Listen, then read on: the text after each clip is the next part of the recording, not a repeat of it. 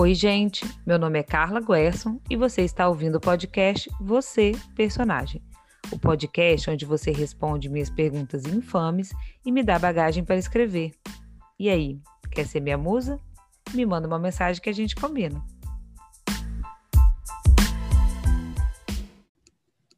Hoje eu trouxe a Melissa para conversar com a gente. Melissa é o quê? Maravilhosa, claro, que é o requisito básico para ser entrevistada nesse podcast. Também é minha amiga, que é o segundo requisito, e certamente não é bolsominion, né, Melissa? Tudo certo. Né? Claro que não. Melissa participa comigo do Clube do Livro Leitura Feminina, e vocês vão ver ainda muitas participantes aqui. Ela é jornalista, blogueira, escritora e várias coisinhas mais. Bem-vinda, Melissa. Se apresente para o nosso público, seu nome, sua idade, onde você mora, o que, que você faz da vida.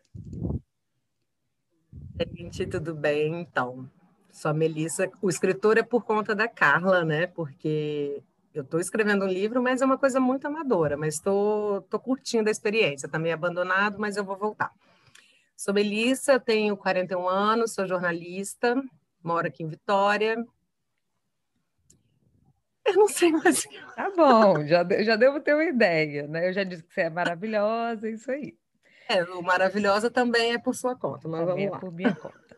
Então, Melissa, para você, de nada, eu escolhi a pergunta cabulosa número 7. E a pergunta cabulosa é a seguinte: Como era ou é a orientação religiosa da sua família? Você recebeu educação religiosa na infância? E hoje, como você se vê e se relaciona com a religião? É isso que a gente vai conversar. Agora a bola está com você. Não, então, é, a minha família, a base é católica. Minha mãe é muito religiosa, sempre foi. É, eu fiz catecismo, fiz primeira comunhão, não fiz crisma porque eu não dei conta, porque quando eu resolvi entrar na crisma eu já tinha quase 20 anos e eu não estava dando conta dos adolescentes de 15, né? E aí eu larguei e não crismei para mamãe às vezes joga isso na minha cara mas nunca foi aquela criação católica rígida de todos os dogmas, essas coisas. Mamãe sempre gostou que a gente fosse à igreja, né, com ela. Só que chegou aquela fase depois da adolescência, início da juventude, que a gente deixa um pouco de, de ir, né? Você começa a questionar, você começa a entender algumas coisas e, e surge meio que uma não é uma revolta, mas assim, nossa, mas isso é tão errado. Ver as coisas que a igreja prega e que não condizem com a sociedade, né? E durante a pandemia, desde o ano passado para cá, eu fiz um caminho de volta para a espiritualidade católica, né? Que eu sempre tive essa ligação com Deus, sempre acreditei em Deus. Eu sou uma pessoa, como dizem, temente a Deus, né? Assim, eu, eu acredito uhum. no Espírito, eu acredito no poder dele, acredito na criação, acredito nessas coisas, mas eu também não sou negacionista, obviamente, né? É, enfim.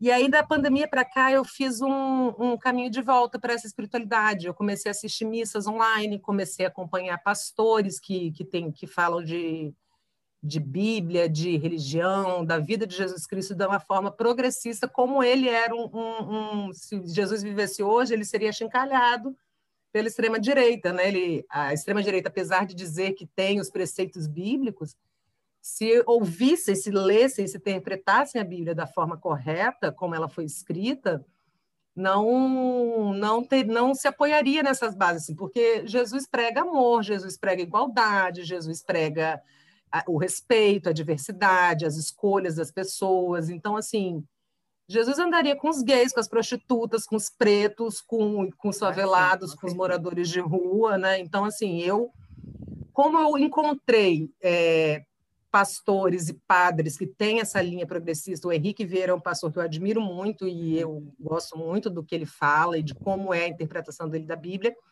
E o padre Júlio Lancelotti, que é humanitário, que ele é maravilhoso. Então, assim, é, você vê a pregação deles. Eles leem textos bíblicos, mas a pregação deles é totalmente progressista. Eles analisam a, a, a igreja e a religião católica à luz dos dias atuais.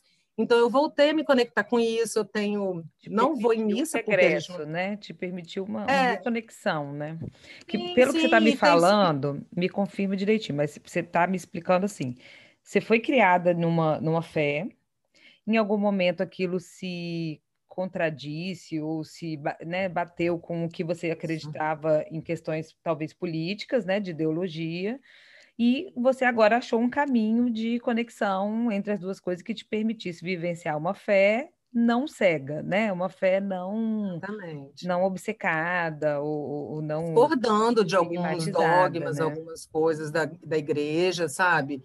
Não sou fervorosa católica, não vou, não, não sou, mas eu acredito em Deus, sempre acreditei, fui criada assim. Eu acho que a criação tem um fator importante, né? Isso, é Você isso que vê a minha mãe, conversar. minha mãe tão apegada à religião, mas mamãe também não é essas pessoas assim que, nossa, Jesus mandou eu fazer. Ela não é Sim. essa mas ela é uma mulher de muita fé.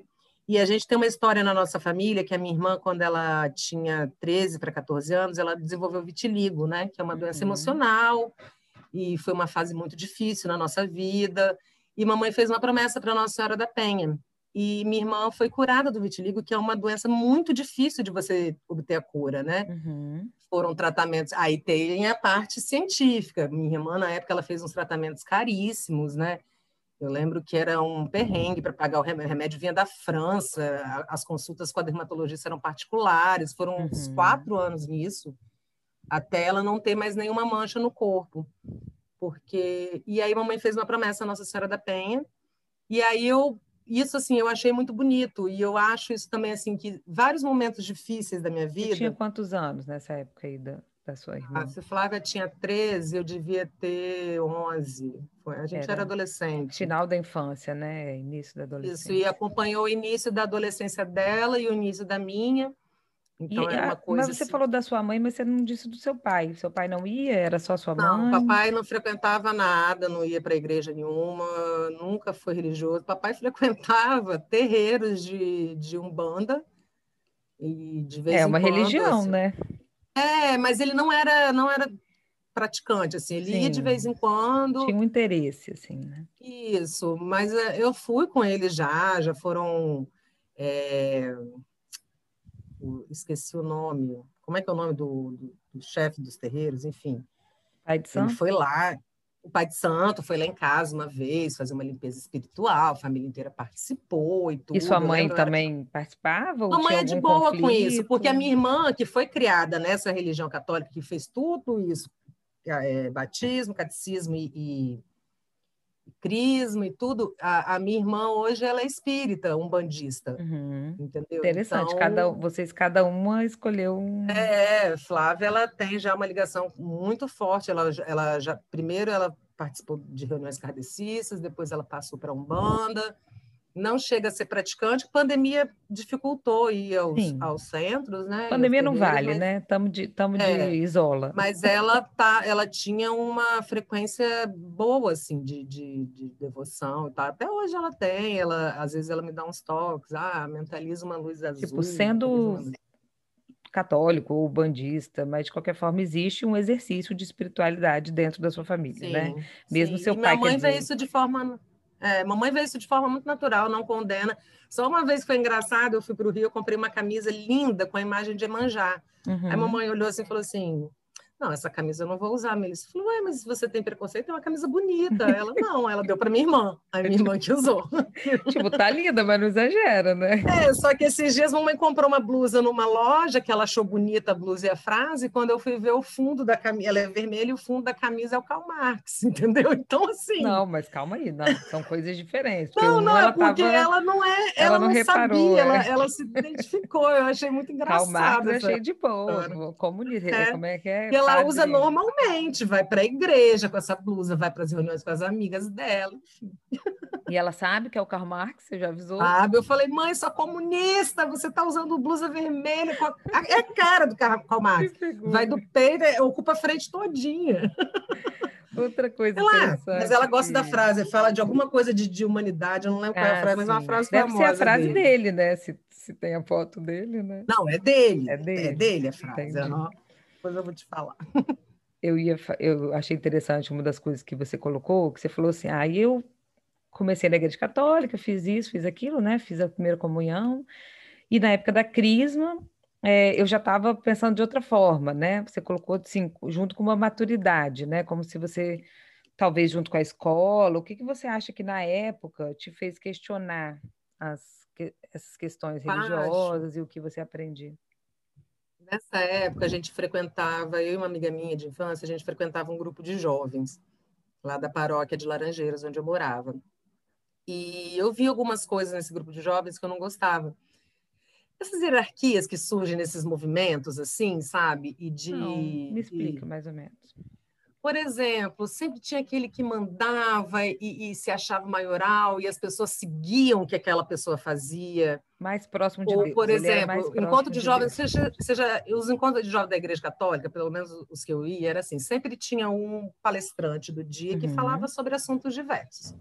Só que eram crianças, basicamente, falando ali sobre coisas da vida muito complexas falando coisas... sobre separação dos pais, falando sobre bebida, ah, falando tipo coisas sexo. psicológicas, dando conselhos de vida. E eu não entendi, eu não, eu não achava legal aquelas pessoas. Para mim tinha que ter uma pessoa mais velha orientando e não tinha isso, pelo menos eu não sabia se uhum. tinha, né? E, e, e, aí começou umas coisas. Eu lembro um dia ele estava falando uma coisa, eu olhava para a cara de Sabrina, a gente ficava balançando a cabeça assim em choque. Eu não vou lembrar o que que era. Eu só lembro que parecia uma lavagem cerebral. Aí nessa época a gente começou a desandar um uhum. pouquinho da uhum. igreja, sabe? A gente se afastou desse grupo e eu via que a gente estava indo nessa época mais uma obrigação das mães, que elas queriam que a gente fosse. A gente tinha, eu devia ter 17 para 18, Sabrina já tinha 19, 20, enfim. Já era uma jovem, né? Eu ia, eu, eu ia falar o seguinte: sabe por que, que eu estou te perguntando isso? Eu tenho uma teoria que eu acho que o que afasta as pessoas da religião são as pessoas.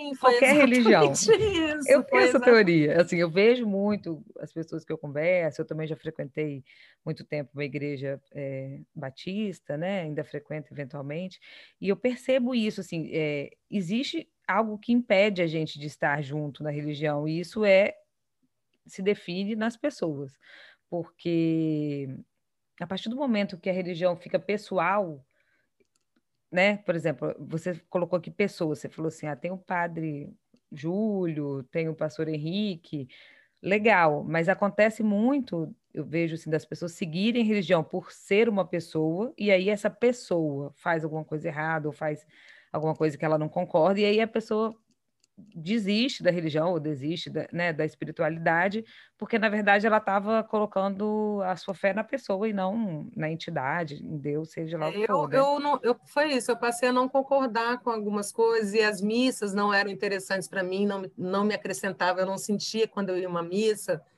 Eu, poxa, hoje o padre, o padre falou uma coisa que tocou meu coração. Isso não acontecia diferente do que hoje quando eu vejo esses padres pregarem, esses é, tipo o padre Júlio, quando eu vejo o pastor falando, fazendo uma pregação, eu me identifico, eu entendo, uhum. eu consigo me conectar com aquilo, eu entendo é, a, a, questão religiosa nas nossas atitudes e que nada mais é do que se a gente for seguir a palavra de Cristo, é a gente ser pessoas boas, pessoas que se importam com o próximo. E, e se isso para mim é professar uma fé, eu sendo uma pessoa boa, que se importa com o próximo, que respeita o outro, que, que, que faz caridade, que, que ajuda os amigos, que me preocupa com minha família. Eu acho que isso eu estou vivendo a minha fé nos uhum. exemplos de Jesus na Cristo, vida, né? entendeu? Né? Na então, prática. É, né? na vida. Sendo simplesmente uma pessoa boa. Eu não preciso seguir todas aquelas coisas de, de... Até os rituais, assim, minha mãe, por exemplo, ela se sente mal se ela fica muito tempo sem comungar. Eu para mim não faz diferença nenhuma. Provavelmente ela criou um simbolismo naquilo, né? Tipo assim, aquilo Sim, faz é. um, tem um significado para ela. Ela vai à missa quando ela tem, pôde, né? quando ela pôde voltar às missas. Nossa, ela vai às missas todo domingo. E ela fala que, que às vezes ela fala assim, ah, muito bom, ela fico feliz de você estar tá assistindo missa e tal mas eu queria que você fosse na igreja, e eu não vejo essa necessidade, né? Uhum. Porque é, Deus mesmo fala em um dos evangelhos, alguma coisa assim, que onde tiver uma ou mais pessoas reunidas em nome de Deus, estarei ali. Uhum. É, então, para é. mim, Deus está em mim. A, a, as atitudes boas que eu, que eu tento ter na minha vida, para mim é aí que se manifesta, entendeu? Uma consciência, né? E uma festa. Eu fico pensando também que essa geração da sua mãe, que também, né, de algumas pessoas que eu conheço, é, elas se relacionam de forma diferente. Você vê que é uma coisa geracional. Eles têm uma relação com o lugar, eles têm uma relação com a hierarquia, né? Geralmente o que o padre falou é, é, é tipo tem uma autoridade maior, o que o pastor falou. Nós da nossa geração já temos uma visão um pouco mais crítica mas eu achei muito interessante esse retorno que você fez, né? Eu acompanhei um pouco e por isso que eu trouxe essa pergunta também para você, que eu fiquei com vontade de conversar sobre isso, porque eu acho interessante como é um retorno, eh, ao mesmo tempo que é um retorno para a origem, você está voltando para a sua origem, para onde você foi criada, para aquela fé inicial, mas é um retorno diferente. É um retorno que traz uma coisa de maturidade, né? E ele só é possível da forma como você está vivenciando hoje, porque você viveu o que tinha para viver e você é madura com tudo que você né, passou e, e, e criou na sua cabeça e, entendeu, e hoje você consegue ver a mesma coisa que você via com 11 anos, quer dizer, você me contou uma experiência religiosa sua com 11 anos de idade, você olha para essa mesma experiência e você reinterpreta dentro da pessoa que Melissa é hoje, 30 anos depois, né? Eu acho esse fenômeno muito muito legal, muito gostoso, assim, e muito muito mostra muito a sua maturidade como pessoa, de conseguir interpretar isso tudo, né? E, e, transformar. Quer dizer, você consegue compreender sua mãe, ela é diferente, ela tem valores diferentes, mas isso não te afasta, né? Você só fala, não, essa aqui, isso é para mim, isso não é para mim. Esse movimento da maturidade é, é bem interessante mesmo. Hoje eu consigo compreender mais até do que quando eu era mais jovem, né? Assim, eu compreendo é, é, o que significa essa fé. Para mim é o que você falou. Eu fui amadurecendo, fui entendendo, fui sentindo. Eu sinto uma paz quando eu rezo.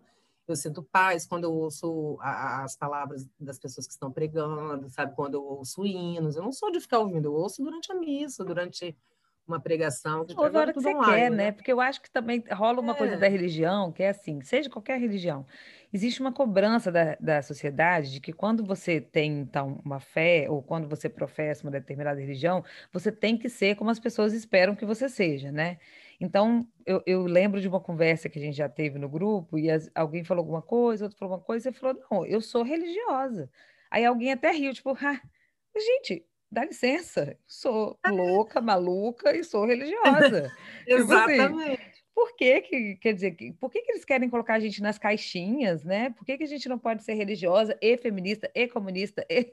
Pai, me deixa. Exatamente, esquerdista, abortista, gaysista, abortista, todas as gaysista, coisas que vem junto. Satanista, praticamente, porque é, ele, é, o conservador aí. acha isso, né? Que se você está defendendo, então, esse lado da esquerda, que é o nosso lado, é. a gente está proibido de acreditar em Deus, né? E, tipo, não, Deus, Deus não é propriedade dos não, Eles não leem a Bíblia, eles, eles, eles vivem uma outra, um outro tipo de, de cristianismo. É o cristianismo que pune, o cristianismo lá da Idade Média, né? O cristianismo que, se você não dá direitinho nas regras do que está escrito na Bíblia, você vai para a fogueira. Mas para mim isso é completamente errado, porque se você eu já li alguns textos bíblicos, se você olha tem as partes que Deus fala que vai descer com as flechas, com as fogueiras, não sei o quê, para castigar. Tem essa parte do castigo, isso é muito, isso pega muito, eu acho, nas pessoas, principalmente os fervorosos, desse sabe castigo acho, de Deus. Sabe o que eu acho, Melissa? Que a pessoa lê a Bíblia do jeito que ela quer, né? Como qualquer texto literário. E, aliás, uma discussão muito boa que as pessoas têm com relação à Bíblia é isso. Bíblia é texto literário. Então, tipo, Bíblia não é a palavra não, de Deus falada. É texto literário, tem que ter contexto, né? Tem que ter, tem que tem que ler interpretando, você tem que entender o contexto histórico que ela foi escrito, quem escreveu. As pessoas querem simplesmente pegar a parte que interessa, sempre a parte que interessa, né? E encaixar no, nos ideais. Mas eu concordo com você, tem espaço. Vamos, vamos pirar aí na batatinha e ser religiosa ao mesmo tempo. Exato. É possível, adorei, adorei sua resposta, amei. Agora, depois da resposta da pergunta cabulosa, tem uma perguntinha fácil. Camila falou assim: nossa, nada fácil. A, a, sua hoje é fácil, tá? É assim, ó, uma deusa, uma louca ou uma feiticeira? O que, que você é? Eu? É. Tem que escolher um. Eu acho que eu tô mais para feiticeira. Por quê? Por isso, por essas questões, até voltando nessa religiosidade, de, de olhar as coisas com outro olhar, uhum. de, de, de não me entregar, de não, não ceder algumas coisas, né? Posso, amanhã eu posso me apaixonar por alguém, eu posso cair num papo de alguém, mas assim, eu tenho uma visão muito mais crítica e isso assim tem a ver com o meu autoconhecimento e para mim ser autoconhecer é feitiço, porque é. isso é difícil demais. Bruxona. Você conhecer a si mesmo é perigosíssimo às vezes e, e é difícil, tá? Não é fácil. Eu fiz análise há muitos anos, eu confesso que foi um divisor de águas para mim. Eu acho que feiticeira, porque Deus eu não me considero, eu não tenho autoestima suficiente para dizer que eu sou uma deusa. E louca. Então, por sei, exclusão, louca. né? Por exclusão, virou uma feiticeira. feiticeira. Não, mas eu gostei, achei que combinou com você. Amei. E para terminar, já que este é um podcast literário, por incrível que pareça, quero que você me indique um livro, um livro que você gostou. Mas aí eu tenho que ver questão afetiva, eu tenho que ver questão. Qualquer um. Melissa, me indica o livro, primeiro que vier na sua um cabeça. Um só, Carla, pelo amor de Jesus um. Cristo. Ou então em Submissas Lágrimas de Mulheres, da Conceição Evaristo porque esse livro é aquele livro que eu diria antes o, o quarto de despejo da Carolina Maria de Jesus, mas como a Conceição é, é, é mais literária, né, que a Carolina era escritora, mas ela escreveu um diário. A, a Conceição uhum. é uma coisa, um conto, um romanceado, enfim. Eu vou nela porque quando foi nesses livros, nesses dois livros, e principalmente nesse Depois da Conceição, que eu comecei a identificar coisas relacionadas à minha, à minha identidade racial. Já vinha no processo há algum tempo, mas assim, eu lembro de uma frase que foi até a frase que mais me marcou nesse livro, que ela ela está entrevistando uma das a narradora, que é a própria Conceição, está entrevistando uhum. uma das pessoas do livro, e elas sorriem, elas começam a sorrir juntas, e ela fala assim: naquele momento eu entendi porque nós mulheres negras estamos sempre sorrindo a conexão delas duas, que elas sorriem entre uhum. si, elas uhum. sorriem umas para as outras. Isso é engraçado, que às vezes eu estou no banheiro do lado do trabalho, no banheiro público, em algum lugar que eu vejo uma outra mulher negra, eu sempre dou um sorriso e eu sou é, correspondida, sabe? Hoje não dá para ver meu uhum. sorriso, mas eu balanço a cabeça, eu, eu dou um boa tarde e tal. Então, Fora assim, um reconhecimento, né?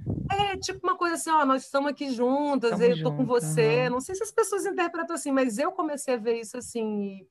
Fora todas as outras histórias que ela conta, que são histórias que, são lindas, doendo né? em mim, né? Porque você vê que aquilo pode ter acontecido com pessoas da minha família, que eu nem sei, porque não se fala muito disso na minha família, mas enfim, eu acho que é esse. Submissas Lágrimas de Mulheres, recomendo muito. É um livro gostosíssimo de ler. Meia é indicação. São contos.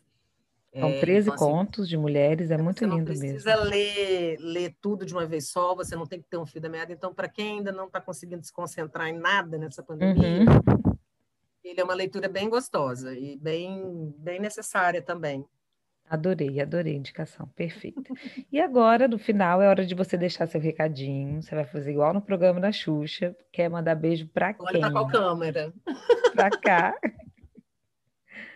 Bom, o meu beijo eu deixo, obviamente, para o maior exemplo da minha vida, que é a minha mãe, que ela é a minha força e minha inspiração para tudo tudo que eu faço na minha vida, assim, a gente é a sociedade matriarcal, praticamente. Uhum. Em casa sempre fomos matriarcais, né? Minha avó era uma mulher muito forte, minha tia é uma mulher muito forte, são aquelas pessoas que a família sempre recorre, sabe?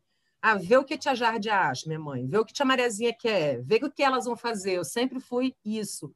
Sempre assim, ah, tem que ver com sua mãe. Não, seu pai, não, não tinha ver com seu pai, era ver com a sua mãe. Tudo uhum. casa foi assim. E ela eu nem sei se era para sair falando mas ela é um exemplo. Adorei. Ela...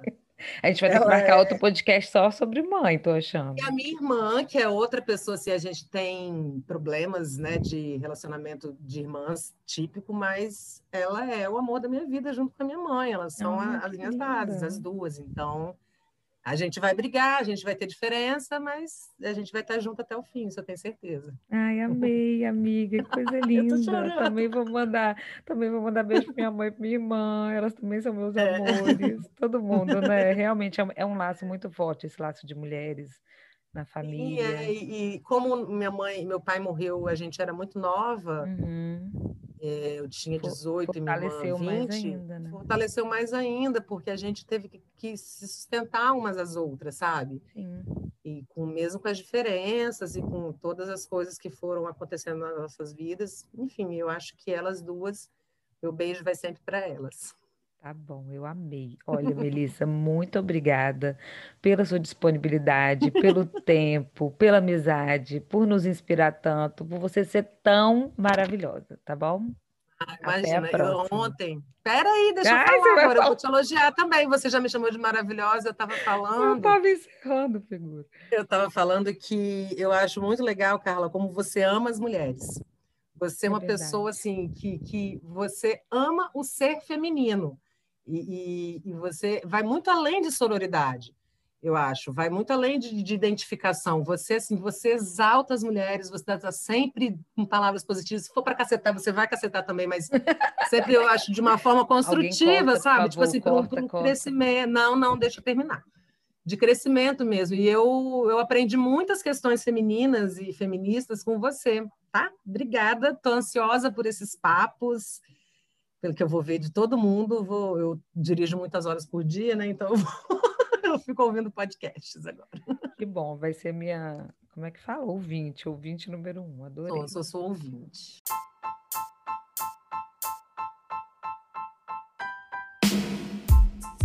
Você acabou de ouvir mais um episódio do podcast Você Personagem. Para saber mais sobre mim, me segue lá no Instagram, arroba Carla Guerson. Eu dou dica de livro, posto textos autorais e também divulgo regularmente os novos episódios desse podcast. Até a próxima!